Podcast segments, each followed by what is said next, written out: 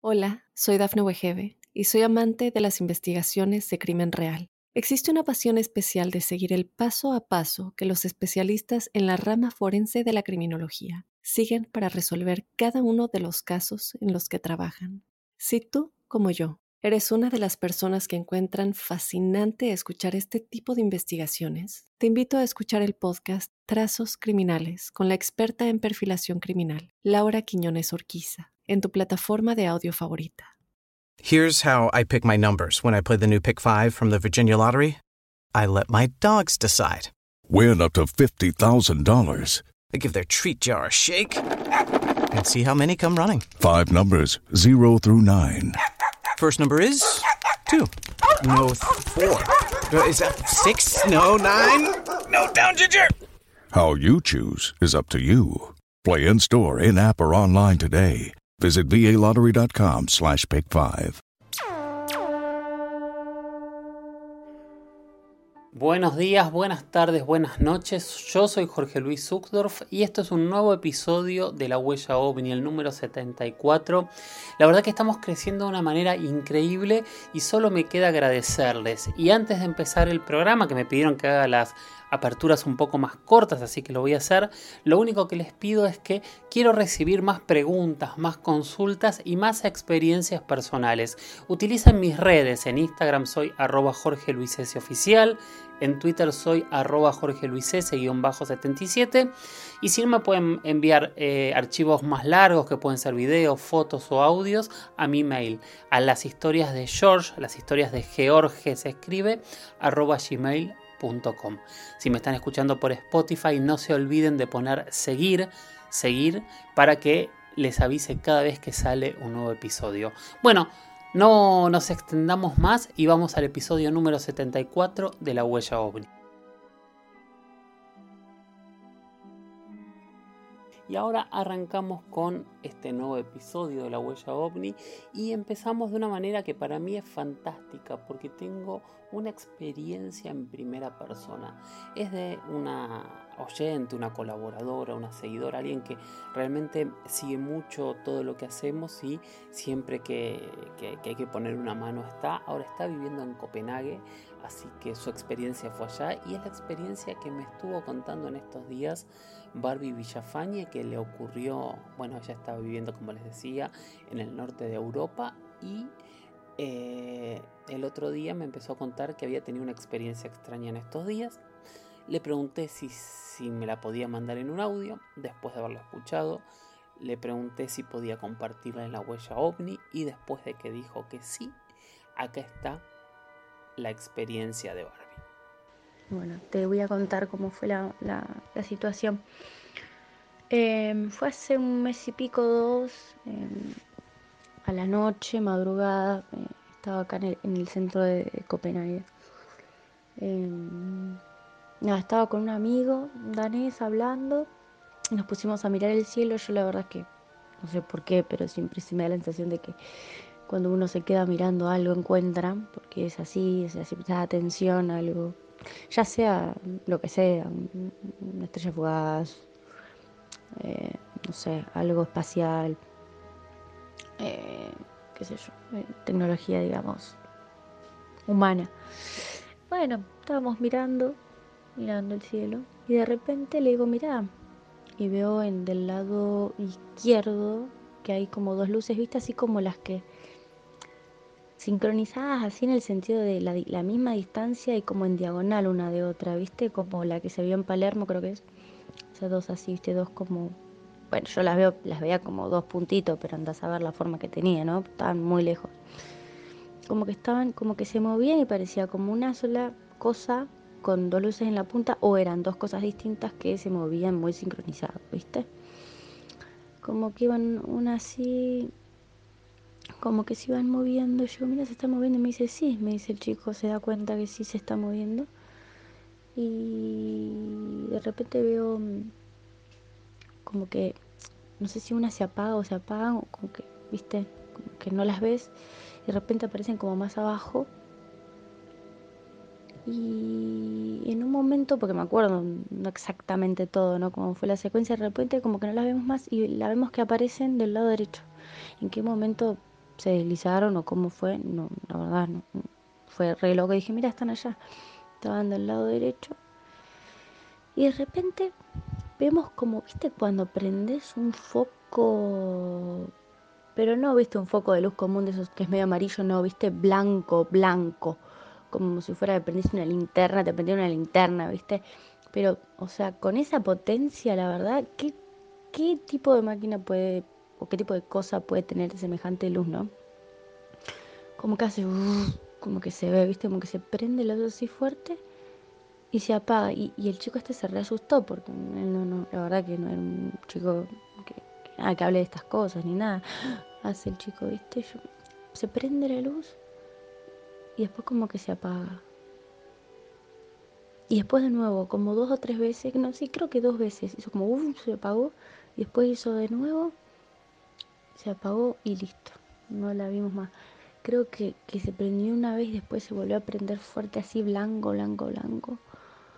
Por la distancia era bastante fuerte la luz. Yo dije, capaz que la estación espacial, pero no, o sea, no, la verdad es que no. Y además que prenda así dos veces la luz y se desaparezca y en el mismo lugar no. Y ponerle que si, si se, la segunda vez que se prendió la luz eh, cambió el lugar, habrá cambiado abajo, pero, pero no abajo pegado, sino como si hubiese saltado la luz, ¿entendés? Y nada, y, así, y no vimos más nada. O no seguimos mirando porque creímos nosotros que se fue como un, no sé, la verdad, te soy sincera, yo lo tomé como un saludo, como algo, sí, acá estamos, o sí, mm, me estás viendo, o, llamar la atención, no sé, la verdad, no sé, pero fue rarísimo y acá escuché varios, varios, varios, varios relatos de varias historias así raras que se ven. Acá también nos juntamos en plenos bosques y a la noche, sí, ves cosas raras, como que pareciera que caen, pero pasan. Muchísimas, muchísimas gracias Barbie por la experiencia. La verdad es que son este tipo de experiencias que nos dejan siempre sin preguntas, ¿no? Tal vez podemos hacer algunas hipótesis, tratar de buscarle algún sentido, pero un poco la idea de esto es compartir qué pasa cuando miramos al cielo. ¿Vemos cosas extrañas? ¿Vemos cosas que no entendemos? ¿Vemos cosas que para el conocimiento de cada uno parecen no tener lógica? ¿O nunca nos pasó? Cuando no nos pasó, no nos pasa porque no miramos al cielo o estamos atentos todo el tiempo y nunca nos ha ocurrido. ¿Cuántas preguntas, cuántos planteos este, generan este tipo de, experiencias en primera persona? Quien tenga alguna experiencia y se anime a contarla, es el momento. Con el hashtag numeral la huella propónganse, cuéntenme qué experiencia tienen, así las compartimos y empezamos a buscar similitudes, diferencias eh, y tal vez en algunos casos podemos quitarnos las dudas. Hola, soy Dafne Wegebe y soy amante de las investigaciones de crimen real. Existe una pasión especial de seguir el paso a paso que los especialistas en la rama forense de la criminología siguen para resolver cada uno de los casos en los que trabajan. Si tú, como yo, ¿Eres una de las personas que encuentran fascinante escuchar este tipo de investigaciones? Te invito a escuchar el podcast Trazos Criminales con la experta en perfilación criminal, Laura Quiñones Orquiza, en tu plataforma de audio favorita. Me escribió ya hace varias semanas Silvina Núñez, arroba Silvina Nuez 9, y ella me preguntó si podíamos tratar el caso de los chicos que fueron abducidos en Concordia. Es un caso que yo apenas conocía y me puse a leer porque conocía la historia pero nunca le había dado un seguimiento serio. Entonces, podía contar la historia pero no podía dar opinión. Bueno, tres semanas después y después de haber leído bastante, eh, voy a seguir opinando exactamente lo mismo. Y después les voy a explicar por qué. Puedo opinar sobre la historia, puedo contar la historia mejor dicho, pero me cuesta mucho dar una opinión sobre sobre este relato porque no encontré eh, los datos o las fuentes que hubiese necesitado para poder conversarlo con ustedes de otra manera. El caso es así. Todo ocurre en Concordia, en la provincia de Entre Ríos, en el año 1997. Según las diferentes fuentes no está claro los días, primer punto extraño. Pero se cuenta que había un grupo de varios chicos eh, jugando en un jardín, en, un terreno aledaño a la casa en donde vivían, cuando de repente ellos mismos empiezan a relatar que en el cielo aparece una especie de gran platillo volador. En ese momento empiezan a gritar y la madre de los niños sale corriendo y lo que relata después, según los testigos, es que vio un platillo dorado de más o menos 25 metros de, de, diámetro que se iba. Cuando se va a fijar sus tres hijos ya no estaban.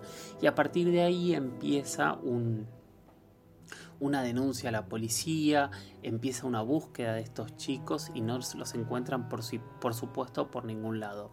Hay relatos que hablan incluso que aviones de la Fuerza Aérea estuvieron rastrillando la zona. Realmente a mí son esos puntos que me llaman mucho la atención, pero bueno, después vamos a ir a esos puntos. La cuestión es que tres días después, y esto fue un martes el viernes, los tres niños regresan a la casa sanos y salvos. Y ahí cuentan su historia. Lo que ellos cuentan es que se los llevaron en esta nave, que había aproximadamente seis seres muy brillantes, dorados, y que, según el relato de uno de los niños, el que manejaba era Dios. Entonces que ellos estaban tranquilos, que les dieron de comer, que les hicieron algunas pruebas médicas, pero que no les dolió nada.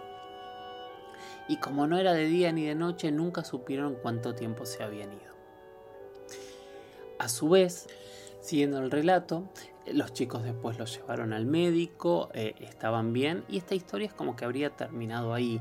Según las diferentes fuentes, que acá es de lo que voy a hablar yo ahora para sostenerme en cada uno de los puntos, aparece en el relato un militar que según dicen no habría negado ni confirmado, pero de alguna manera habría confirmado que en el radar de Concordia habrían visto un objeto volador no identificado y que se hizo cargo del tema. Estas mismas notas hablan que esta familia, supuestamente de apellido Molero, ya en el año 2010, cuando se conocería el caso, distintos investigadores intentan ir eh, en busca de esta familia y nadie los encuentra. Hay otro nombre que es el de un policía Ortiz, que es el que habría llevado adelante la búsqueda. Ahora, como yo siempre digo, los casos de abducción para mí son un tema difícil de, conversar porque son temas que se van de eh, la búsqueda de pruebas. Casi hay una cuestión de fe, de creer o no creer en el relato.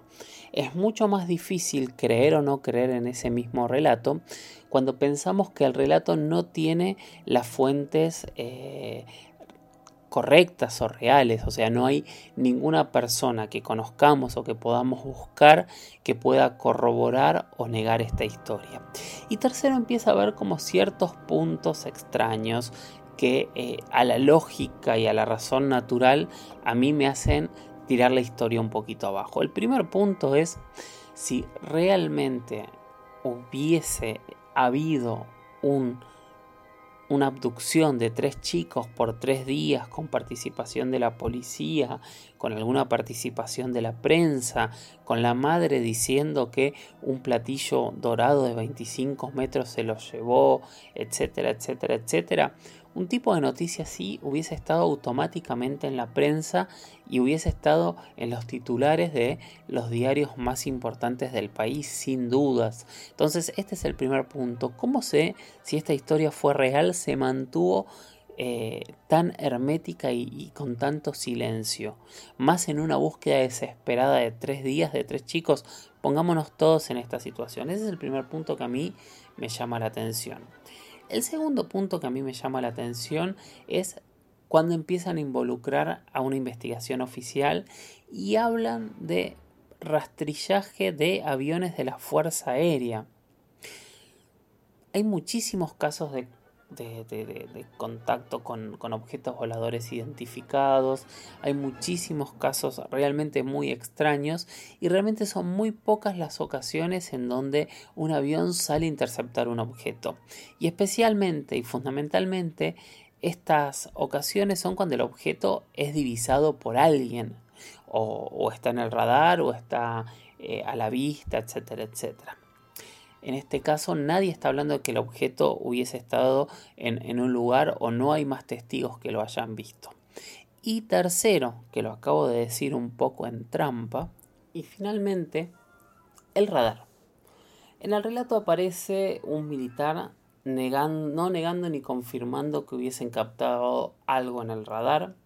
Aparece eh, un avión que debería haberlo visto en un radar, que salió a buscarlo y demás. Debo decir que para el 97 en Argentina había tres radares eh, fijos y un par de radares móviles militares. El país en 1997 no estaba radarizado.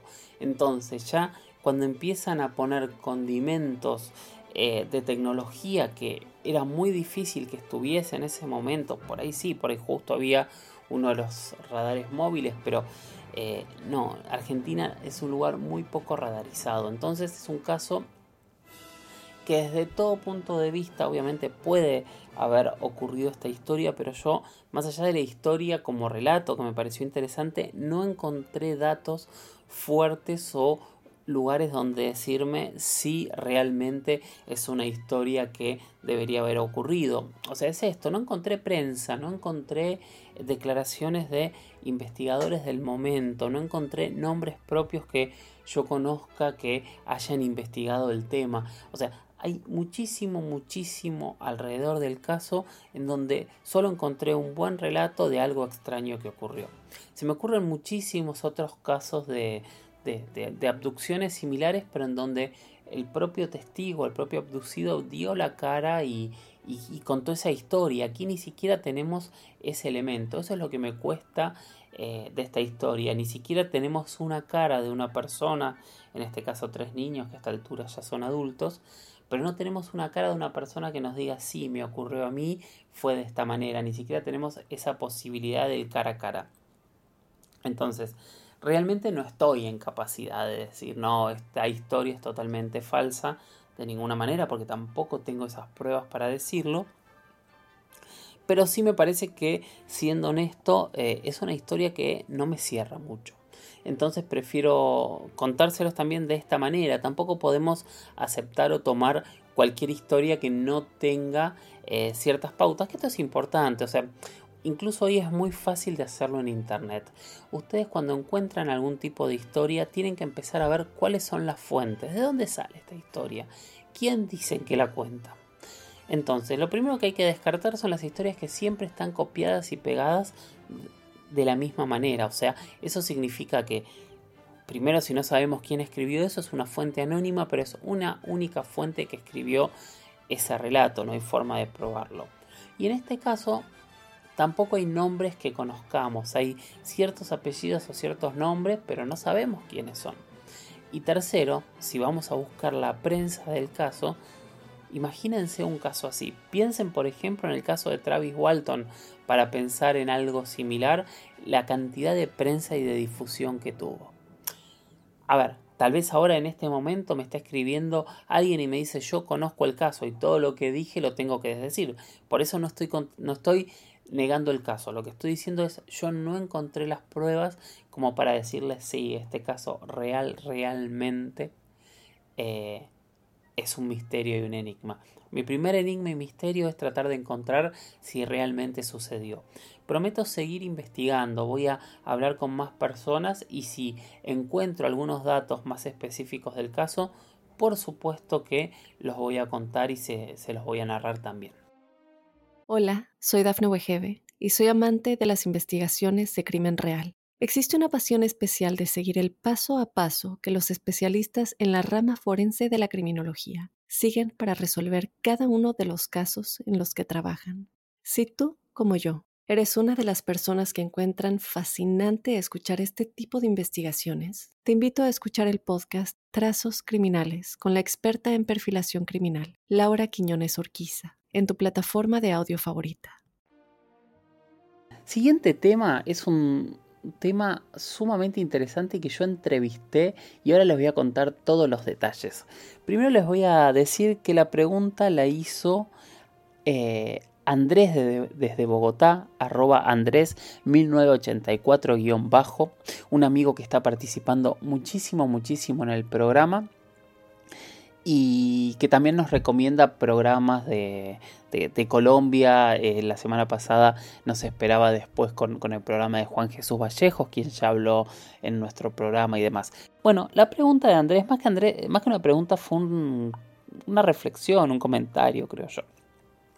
Entonces él hablaba de un avión T-33 de la FAC, de la Fuerza Aérea Colombiana, que habría intentado alcanzar un un objeto, pero este fue más veloz. Esto fue en 1964 y si mal no recuerdo él hizo este comentario en base a que nosotros estábamos hablando del intento de el piloto peruano Oscar Santamaría por alcanzar el objeto en 1980 y es muy interesante como dice Andrés la similitud en ese sentido entre los dos casos.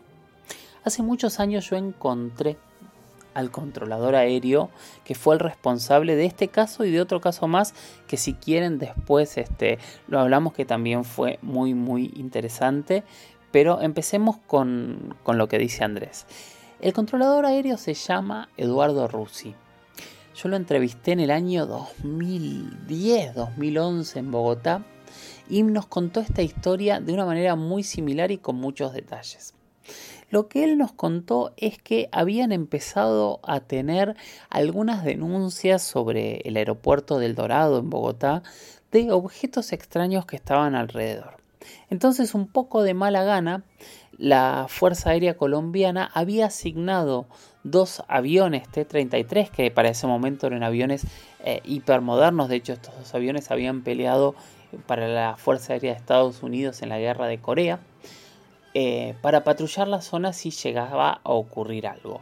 Bueno, y esto realmente ocurrió. Bueno, a mediados de ese año 64, después de estos primeros relatos que tuvimos, lo que cuentan que a las 9 de la mañana, el equipo de trabajo en la torre de control del aeropuerto El Dorado en Bogotá ya estaba trabajando, cuando de repente empiezan a ver que desde la pista, desde diferentes lados, todos empiezan a mirar hacia la torre de control. Lo primero que ellos piensan cuando miran la torre de control es que hay un terremoto por el sistema y por cómo era la torre de control. La torre de control iba a absorber el movimiento del terremoto y los que estaban arriba de la torre de control no se iban a dar cuenta. Pero mientras miran estaba nuestro protagonista, que es a quien yo entrevisté, que es Eduardo Russi. Lo que él dice es que empieza a sonar el teléfono y desde el teléfono les hablan de que hay un objeto extraño arriba de la torre de control. Entonces él cuenta que mira por la ventana y no ve nada, pero insisten con los llamados y de golpe se pega al vidrio y cuenta que justo justo en la vertical de la torre de control a unos 600 metros de altura según él mismo relataba había como una luz, un objeto luminoso. Bueno, salen los dos aviones de la Fuerza Aérea e intentan perseguir al avión y darle caza. Entonces, justamente, piden autorización a la torre de control y parte uno de los dos aviones en persecución mientras el segundo se queda más atrás en espera. Obviamente desde la torre de control perdieron total eh, eh, capacidad de, visualización de este caso y tuvieron que esperar a que el piloto volviese a, contactarlos, que fue poquito tiempo después, tres minutos después el piloto de combate les dice que se había ido muy alto y muy lejos y que no había podido alcanzar a esa luz nunca y pedía autorización para regresar porque se había quedado sin combustible y ya no podía hacer la persecución. Obviamente el avión regresó al aeropuerto, aterrizaron los dos aviones y no se supo más nada del objeto.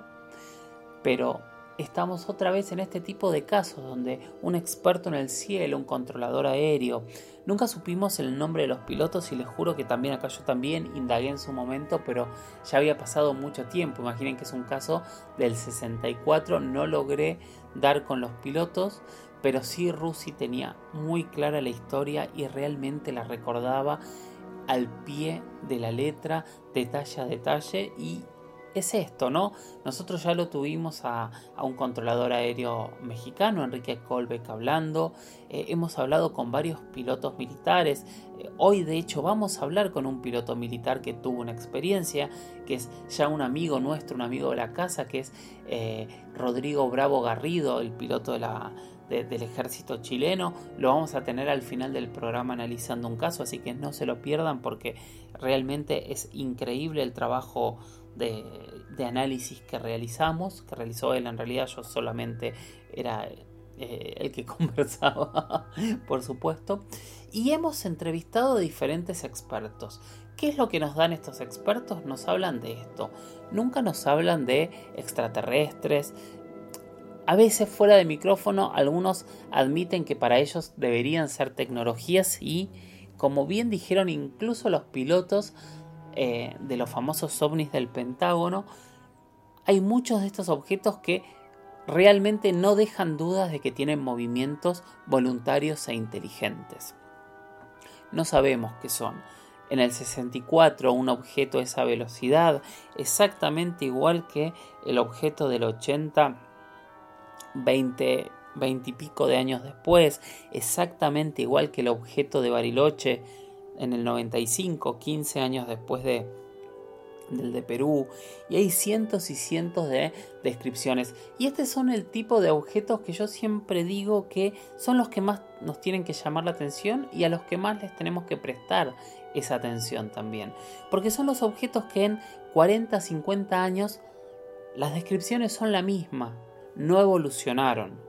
Están ahí y eh, siguen estando. Entonces esos son los objetos que no deberían tratarse o en principio no parecerían ser eh, una tecnología terrestre secreta porque son elementos que no han evolucionado. Lo interesante del objeto del dorado, del caso del dorado, del caso del que hablábamos recién, es que al tener tantos puntos de vista tan diferentes, tampoco es que podemos hablar que pueda haber sido tal vez algún tipo de eh, reflejo que se confundió el piloto, porque lo vio la gente de pista, lo vieron desde, desde el aeropuerto y vieron cómo el objeto primero se elevó de una manera muy similar a la, a la manera de los objetos de Bariloche y de la joya y después se alejó a una velocidad increíble. Casi otra vez, como en los otros dos casos que, que, que también los dos ya los contamos, este objeto parecía jugar con nuestro avión, parecía divertirse en una situación que yo me imagino que ni para los pilotos ni para la gente de, la pista y la gente que eh, responsable de seguridad del aeropuerto debería ser muy gracioso para nada. Pero nada, es eso, son estos objetos y estos conceptos y estos eh, avistamientos que realmente llaman la atención.